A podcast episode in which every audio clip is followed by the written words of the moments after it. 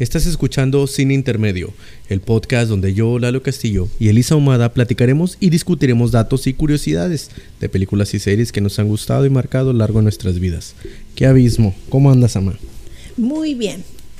Qué bueno. Empezamos otro capitulito, a ver qué tal nos va. El 22, si estoy bien. El 22. Número 22. Ahí la llevamos. Ahí va, poquito. ahí va. Está bien, hombre. Mira, Bueno, cada, cada semana es una aventura y nos divertimos. y como la semana pasada que nos reímos hasta morir. bastante, bastante. Esperamos que ya lo hayan escuchado. Y si no, vayan a verlo el episodio 21. 21, las vacaciones del terror. ya, Está buena también. Bueno, Bueno, vamos, a, vamos a esperar, vamos a ver qué pasa hoy. exactamente. Pues mira, la semana pasada nos reímos bastante y estuvo muy ligerón. Sí, Vamos a ver si esta semana seguimos riéndonos después del final de esta. Ay, pues no sé cuál sea, pero me imagino que va a estar pesadita. Ah, está bien. Bueno, o sea, más o menos. Va.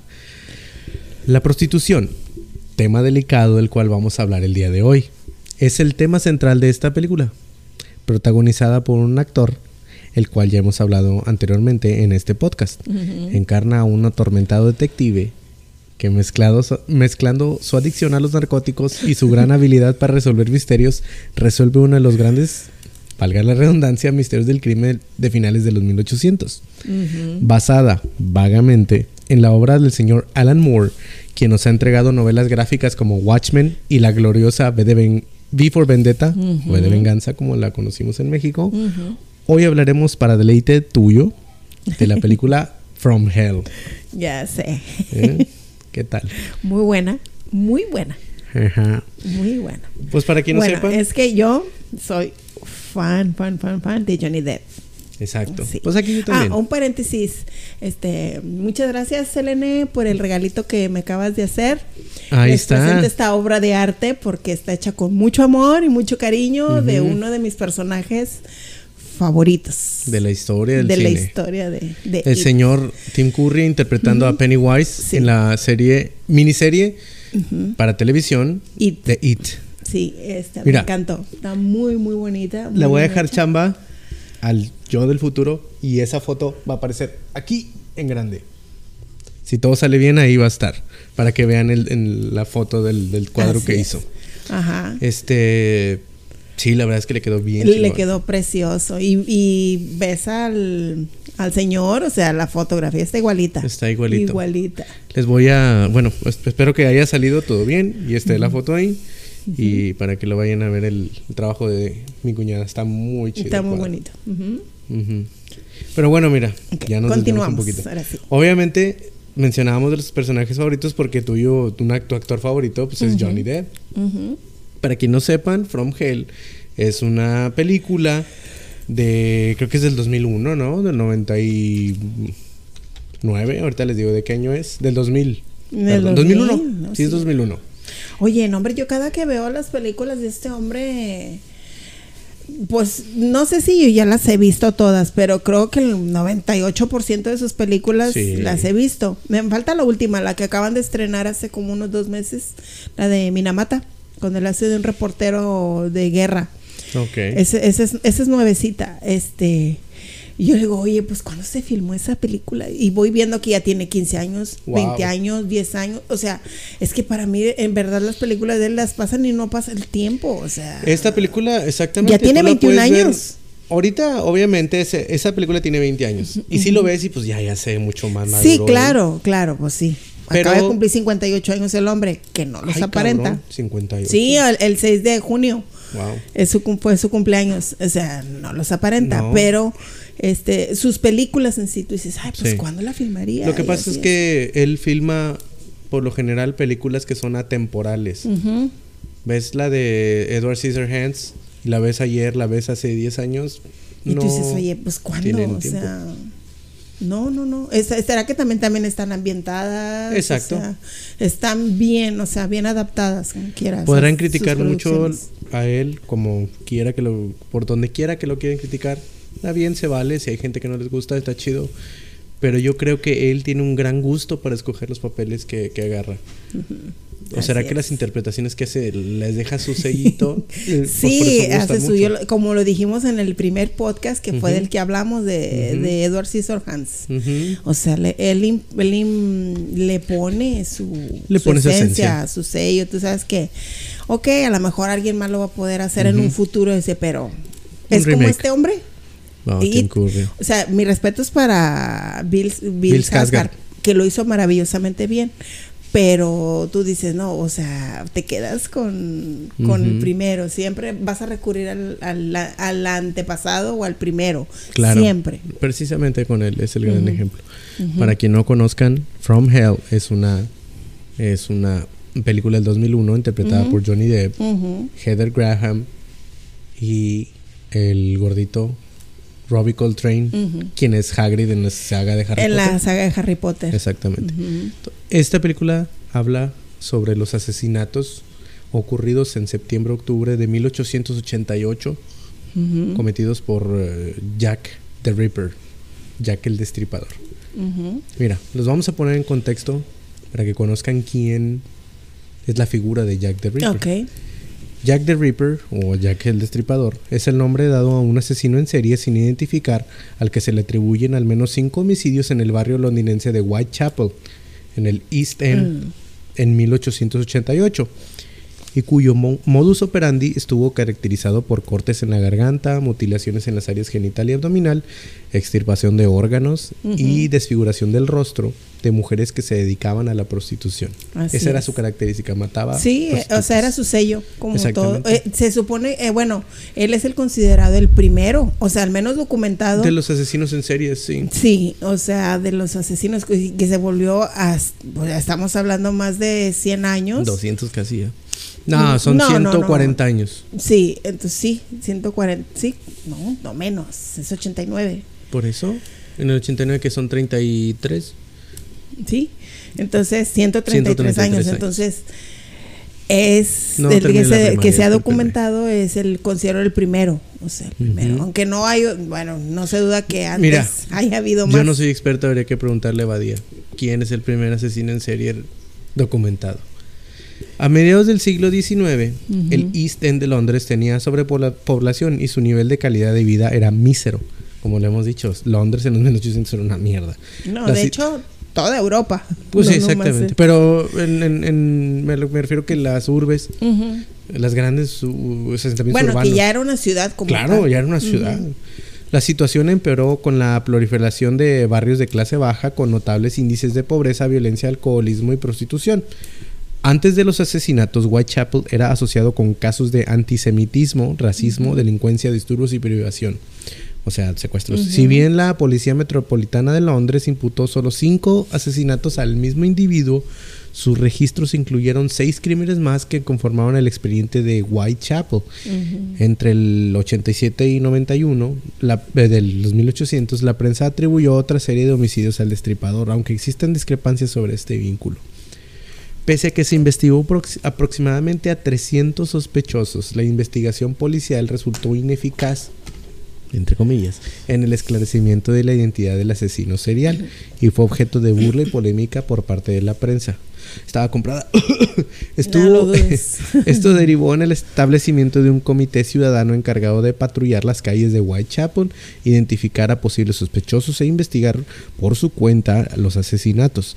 Aunque el autor de los crímenes nunca fue identificado, surgieron varias teorías y sospechas por parte de la policía. Prensa y autores para explicar los posibles cono- conocimientos quirúrgicos, profesión u ocupación y salud mental del homicida. Algunos de los sospechosos a los que se investigó fueron Mon- Montage Druid, Severin Klo- Klosowski, Aaron Kosminski y Francis Tombleri. La policía recibió al menos tres cartas supuestamente firmadas por el asesino, en la que se, en la que éste se mofaba de las investigaciones y amenazaba, amenazaba con seguir asesinando prostitutas. De ahí se copió el zodiaco. Sí, pero fíjate que estaba escuchando precisamente hoy un- Del Zodiac. del Zodiac, pero aparte dicen que son mentiras de esas de esas cartas. O sea, algunas sea, sí. Posiblemente, pues yo no las he visto, o sea, no sé si en algún museo o en alguna parte de en, en Londres estén, pero no. Es más, hasta está documentado que hasta una mujer la creen que, que fue una mujer la asesina. Que Wow. Jack, el- que Jack, el destripador, es haya haber, sido una mujer. Eh, Es Jacqueline la destripadora. el antepasado de ella. No, que supuestamente. En vez del zodiaco, es una, una zodiaca entonces. Sí, no, es el Jack. Entonces, es, si no es el zodiaco, es la, la de los horóscopos, entonces la Sí, asesina. ya sé. La oro- que- la- las- la- la Ni la menciones. Las horóscopos de California. Suena como grupo de banda. No, raro. Sí, supuestamente, supuestamente. Pero mira, yo no dudo ni tantito que se hayan dado con él. Pero mira, como ¿En cuál? ¿Del Zodíaco o del Como Reaper? es la cultura inglesa, Ah, del Reaper. todo, todo bien cerradito, bien hermético. Ahorita vamos a ver un poquito de todo esto, exactamente. La policía recibió al menos tres cartas supuestamente firmadas por el asesino en las que se mofaba de lo que ya hemos dicho. Una de las misivas estaba firmada por Jack el Destripador y a partir de ese entonces el asesino comenzó a ser referido por este apodo. El mito de Jack the Ripper ha sido el concepto central de varias obras literarias, artísticas y cinematográficas. Ejemplo que estamos viendo en este momento. Por lo general combinan hechos reales con elementos ficticios y de terror, ayudando a consolidar una alegoría en torno al homicida que prevalece en la época contemporánea. Pues mira, vamos a entrar ahora sí al tema de la película. Está, vamos a platicarla porque está muy chida. Yo no hace mucho que no la veo, pero tú me, me imagino que te acuerdas Ay, pues. bastante bien de esa película. Más o menos, está bien. en 1888, tantas veces, Mary Kelly y un pequeño grupo de prostitutas de Londres atraviesan penosamente la miseria diaria implacable. Su amiga Anne Crook es una ex prostituta que ahora está casada con un pintor rico llamado Albert y recientemente dio a luz a su hija Alice. Cuando Anne es secuestrada, las mujeres se ven envueltas en una conspiración con vínculos con la alta sociedad y es aquí donde entra el gran Detective. el gran misterio Sí. de, de- mm, no cómo digo el gran por qué no se dijo quién fue Jack el Destripador porque estaba inmiscuida la alta sociedad de ese Claro. momento Claro. a eso vamos a ver aquí Fíjate, no sé si en alguna, en alguna vez vayamos a. No sé si tú ya viste la, la película La Dalia Negra. Eh, creo donde que sí sale sí. eh, el, el actor que sale en Penny Dreadful, el que le hace de lobo. Josh Él-. Sí, Josh Hartnett. Él sale ahí. Este. Ya voy a de sale. Hilary Swank sale. Mm. Sí, es una. Bueno, disque, ¿verdad? Se me figura que es mucho muy la parecido a adaptación. esto no Como esta película. es que te puras Como hubo tanta aquí. investigación y tantos supuestos y tantas gentes señaladas de la época, este, que no dieron tampoco con el asesino. Pero sí se, sí se sabía quién era, o sea, qué tipo de persona era, porque también igual eran cortes perfectos, la mujer no tenía nada de, bueno, fluidos. Entonces, me imagino, es, es igual, es igual. Lo que pasa es que eran estudios muy específicos como para no saber quién ha estudiado eso. O sea, es como decir, no, es que de la noche a la mañana alguien construyó un puente ahí. Pues no va a ser este Pedrito el zapatero. No, claro que no. Hay nada más un ingeniero en la ciudad o nada más hay dos albañiles. A huevo que ellos fueron. Sí. Es lo mismo en este tipo de casos. Claro. ¿Quién tiene Bueno, tantos conocimientos? Pero acuérdate que en esa época, en los 1800, hasta el barbero era médico. O sea, Sí. eran sádicos, pero eran médicos. ¿verdad? El doctor Barbero, precisamente. Vean Jack, Sí. eh, ¿cómo se llaman las ma- las eh, maravillosas aventuras de Flapjack? El doctor Barbero. Pues sí. Entonces, Lleve su corte y cirugía, siempre dice eso. sí. Pues mira, el secuestro de Ana es seguido por el espantoso asesinato de otra de las mujeres. Y pronto se hace evidente que cada una de las prostitutas está siendo perseguida por una, asesinada y mutilada post-mortem por un asesino conocido como Jack el Destripador. Ujú. Los asesinatos, los asesinatos de las prostitutas llaman la atención del inspector de policía de Whitechapel, Frederick Aberlane, quien es Johnny Depp. Un hombre brillante, pero con problemas, cuyo trabajo policial a menudo se ve ayudado por sus visiones psíquicas. Aberlane Pues todavía. sí, ayudado con el láudano. Aberlane todavía está. De hecho, lo que se. Creo que inyecta es opio, ¿no? O que algo así. Pues es que es, es un derivado, creo. Bueno, yo no sé nada de química. Lo que pasa es que aquí para. Es algo de eso. Se usaba mucho en esa época. Es un derivado de la- es como heroína ahorita, pues. lo que se inyectaba este hombre. Aberlin todavía está de duelo por la muerte de su esposa durante el parto dos años antes. Su colega, el sargento Peter Godley, y ahí es este Robbie Coltrane, el que le hace de Hagrid en las de Harry Potter. Tipo muy Pero ahí agradable. sí, bien así caladito. Ándale acá, bien bañadito, bien rasuradito. Es un señor, es muy buen actor ese señor. Sí. Ha salido en muy buenas películas. Hablando de películas de como de esta época. Van Helsing. La primera, no, la única, Hugh Jackman, Van Helsing. La primera escena donde está contra Dr. Jekyll y Mr. Ya, Hyde, sí. que se está peleando con Mr. Hyde, Sí. el monstruo. La voz del monstruo es Robbie Coltrane. Es él. Sí, es cierto.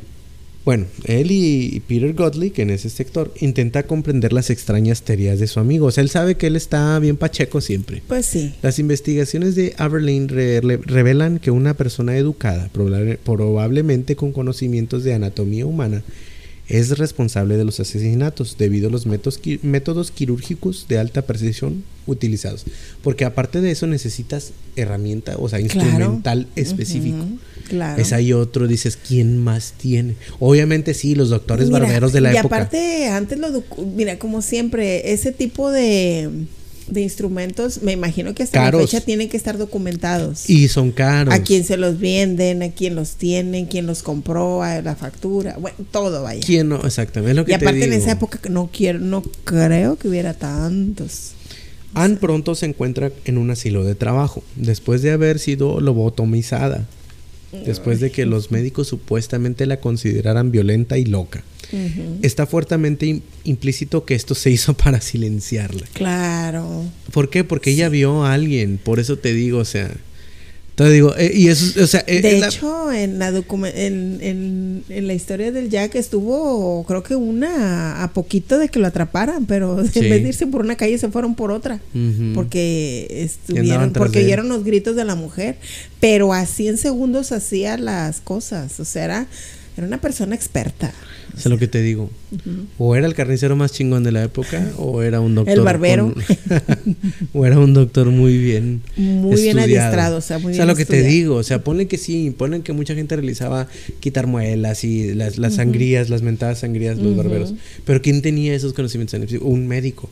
Claro. Ponle que a lo mejor de una ciudad de 200 mil personas o 100 mil, no sé, ponle que hay 30, 40 doctores. No te puedes ir, vaya, no es, o sea, no es lo mismo buscar entre 100 mil que nada más entre 40 personas. Pero ahora, el motivo por qué quitaba específicamente esos órganos. Ahorita vamos a ver qué tipo de órganos.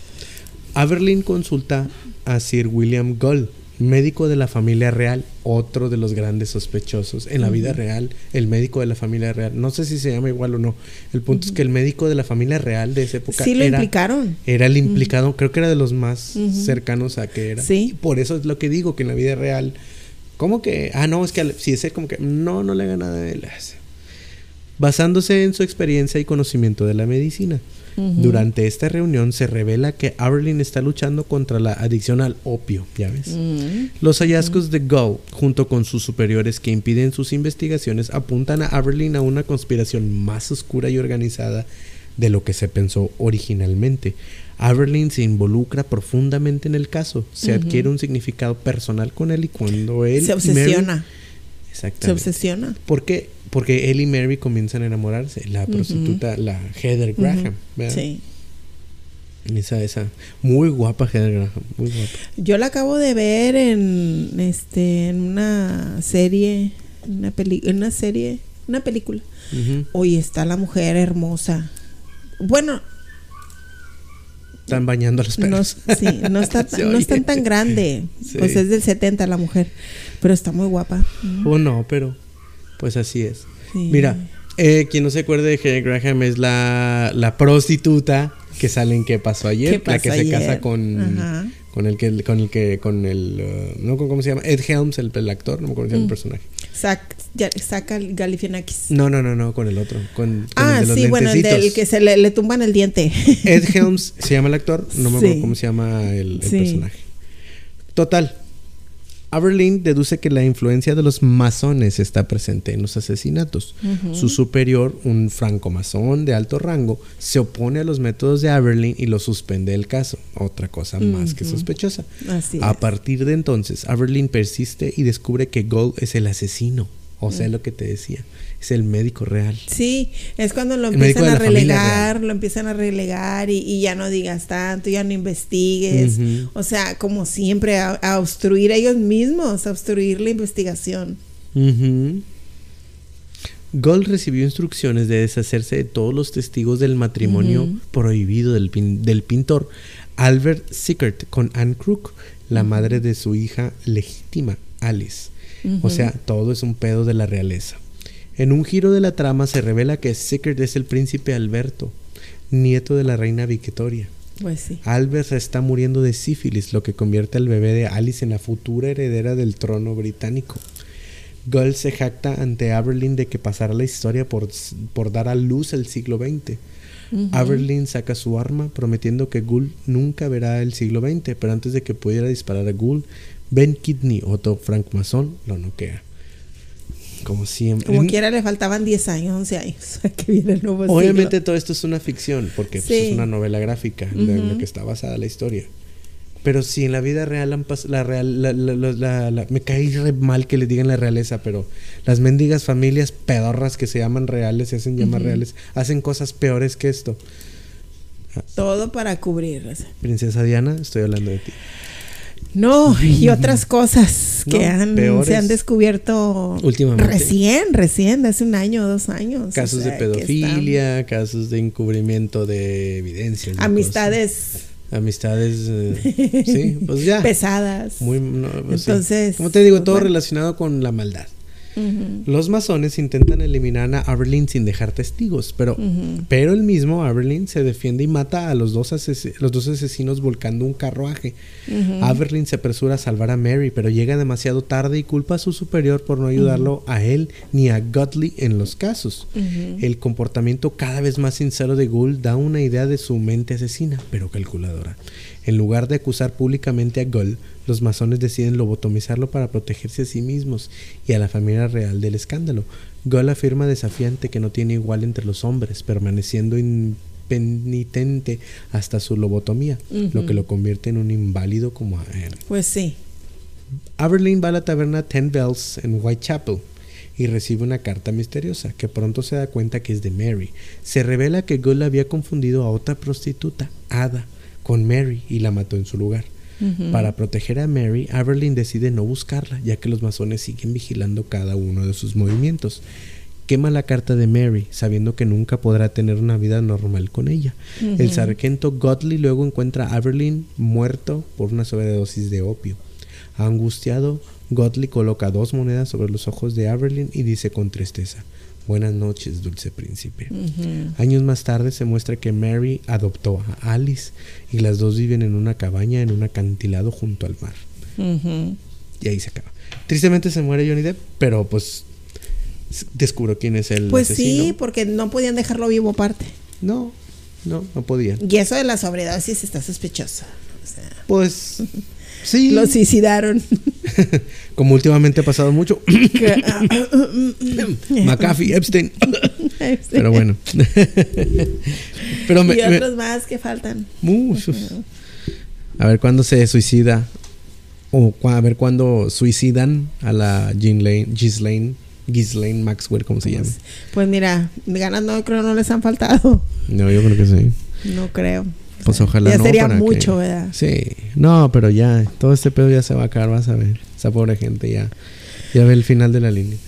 Pero bueno, pues mira, esta película está buenísima. La verdad es que la trama está muy buena, está bien realizada, está bien ambientada en la época. Bien ambientada. Bien ambientada. O sea, si tú, bueno, pues nosotros no vivimos en hace en el Londres de hace de 150 años, cuando no había luz, no había nada en las calles, está como debería estar. Me imagino que debe estar. Bueno, he visto películas de época y este y pues tienen mucha luz pero esta no esta es oscura ¿por qué? porque aparte el tema lo presta y si tú ves los paisajes de noche pues sí alumbrado con con antorchas y, o iluminándose con velas. O sea, todo eso da una atmósfera de misterio, suspenso y de qué va a pasar. O sea, Sí, sí, sí, sí. La verdad es que lo que es toda la iluminación, toda la ambientación está perfecta. Sí, hay unas cositas que los críticos dicen que se puede mejorar en cuanto a la historia. A lo mejor la adaptación de la novela gráfica no fue del mayor agrado de todos.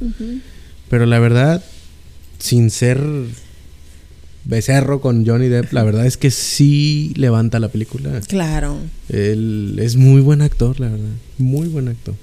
Aunque digan que siempre es el mismo en las películas. Ok, no está es bien. cierto. Aunque sea el mismo siempre en las películas, verlo Mira, a él vale la pena. Quien lo haya dicho.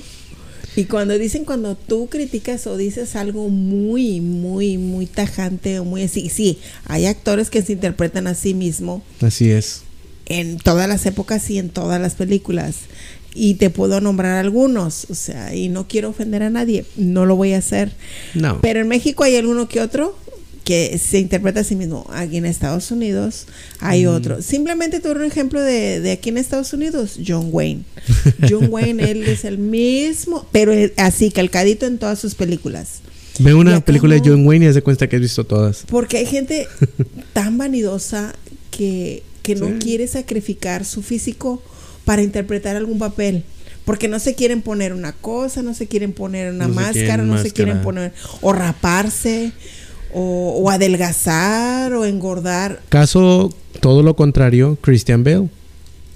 Él Exactamente. sí se toma bien en serio. Actor de método, igual que yo. Eh, Joaquín Phoenix, la misma manera. Joaquin Phoenix, este hombre también, él se puede quitar el pelo, se puede dejar crecer el cabello, se lo puede pintar, se puede poner. De hecho, mira, hay, hay una película este que, que debutó su hija hace unos 3, 4 ¿De años, más o menos. Sí, la, está ¿Cómo en se llama? eh, ¿La eh, hija? Lily Rose. Lily, Rose, Depp. sí, cierto. Este, sale ahí, este, cajera, y llega un, un, está como en una, una, una tienda de esas rápidas, ¿verdad? sí. Y llega un cliente y paga. Es su papá, es Johnny Es Depp, Johnny Depp, pero tú no lo ves. Porque está bien maquillado. Porque está bien caracterizado, pero es él. vaya.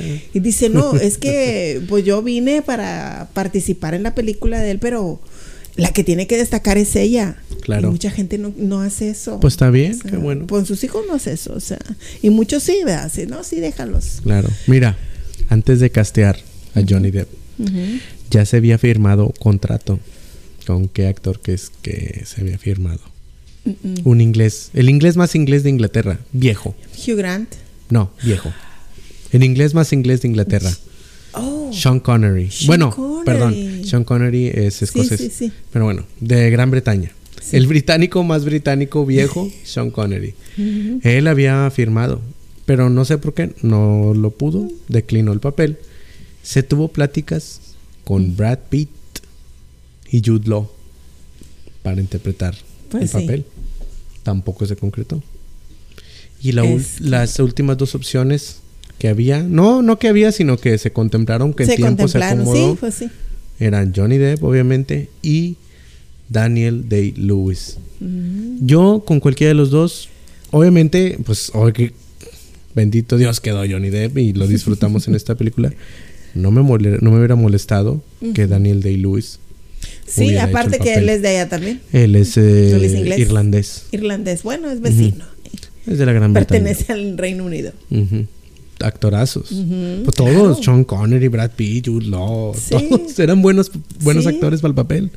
Sí, sí, sí. Y la verdad es que sí, sí, sí, quedó bien. No, también sabes quién se me vino también a la mente este el doctor House. Gary Oldman. No. Hugh Laurie. Hugh Laurie también hubiera quedado. Él o Gary Oldman también. Sí. Pues Gary estaban más o menos por ahí de la Fíjate, misma- pero, o sea, bueno, este Hugh Laurie sí, porque él también ha interpretado, bueno, papeles bien padres, pero Claro. pero más así como para ese papel Mm. eh, hubiera estado Gary Oldman también fabuloso, Claro. porque ese hombre ha caracterizado todos los géneros. Otro camaleón. Todos los géneros. Gary Oldman. Por eso, Gary Oldman. Mis películas favoritas. La que hizo de Churchill. Buenísima, buenísima. Sí. Su actuación, su interpretación, perdón, de Churchill. Y la de. Pues Drácula, Ay, pues, obviamente. Drácula. Porque todos amamos a Drácula. Sí. Y, si no, lárgate Pero de este al, bueno, al personaje sí, o sea, el personaje de Drácula. Claro. Pero si ya nos vamos, sí, está Don Christopher Lee y están otros, este, Bela Lugosi y todo. claro, claro, claro. Pero ya de la época moderna para no, nosotros. yo así, hablo del Drácula, de la Sí. figura de Bram Stoker, el Sí, Drácula. e- es ese, es a lo que me refiero. Pues mira, no, no, en realidad no hay tantos eh, datos curiosos y cosas así, No. pues es una, una muy buena película que se debe de disfrutar. Una noche lluviosita, Ay, sí. una noche así que dices, "Me- me quiero poner a pensar un poquito. ¿Sabes? Perdón, antes de que se me vaya, ¿quién interpreta al, doc- al doctor Gold? Sir Ian Holm, en paz descanse, y ujú. descanse. ¿Sabes quién era eh, Sir Ian Holm? ¿Recuerdas la del quinto elemento? Sí. El, el padrecito. Es el padrecito, El el, el padrecito. que abre los, eh, los sellos. Exactamente. El que, está- el que cuida los sellos. Exactamente. El guardián. Y ese señor hizo miles de películas. Te voy a, te voy a nombrar del... No, pues todas. Pero mira, te voy a enseñar de las más icónicas. Pues el quinto elemento. Alien. Él es el robot de Alien. Ujú. Ok, sale en la de Mary Shelley's Frankenstein Mm. del 94. Ya. Él es el papá de Víctor. Sí. Es esa. Eh, aquí tengo otra que está La de Elena. Bonham Carter. Mm, sí, ¿Sí? la del Sí, sí, es 94, sí. Sí. Sí. es la de Bonham Carter, la de Kenneth Branagh. Robert De Niro, que él es el monstruo. Que él es él el es el papá de. Víctor, él es Sí. Don Frankenstein. Sí. El papá de Víctor Frankenstein. Muy buena. um, no, es que te digo, no, no. de- Ratatouille, la voz. Salió en El Señor de los Anillos. Sí, el Hobbit. Salió en El Aviador. Salió, salió Después en el, de mañana. Después de mañana. En el. ¿Te acuerdas de esa película de Nicolas Cage del 2005? El, el Señor de la Guerra, Lord of Sí. War, también sale ahí. Ujú. No, no, no, Lord, no, no. De Lord War, Lord no qué. antes Lord of War. Ese señor, otro señor que seguro vamos a salir en alguna otra película que vamos a Sí.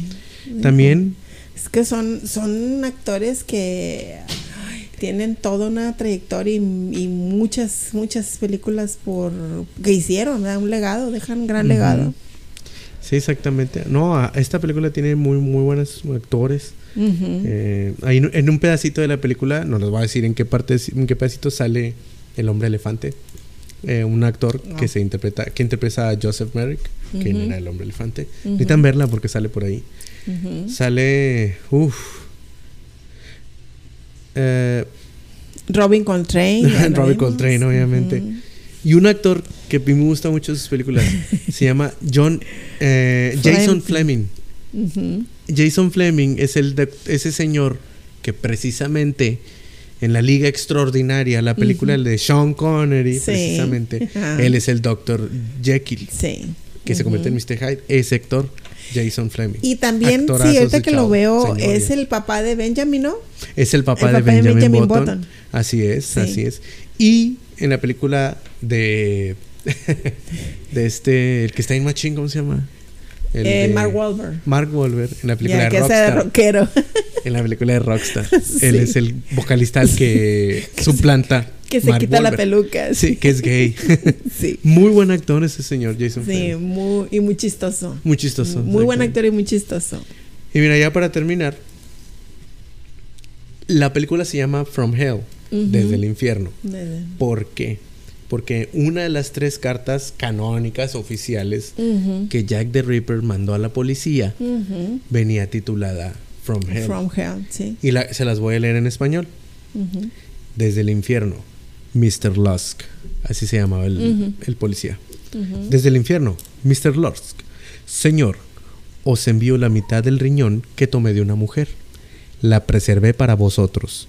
La otra pieza la freí y la comí. Fue muy agradable. Quizá os envíe el ensangrentado cuchillo que lo sacó si solo aguardáis un poco más. Firma, atrapadme cuando podáis. Mr. Lusk. Ujú. O sea, obviamente esta carta la mandó a la policía. Y por eso se llama From Hell, From la Hell. obra gráfica Sí. de Alan Moore y la, no- la- el filme este. Y ya, algún otro día hablaremos de Alan Moore. Watchmen, P de Venganza. Esto son unas excelentazas películas. Muy buenas. Sí. Y más la de, pues la de Vendetta. De pues, Venganza.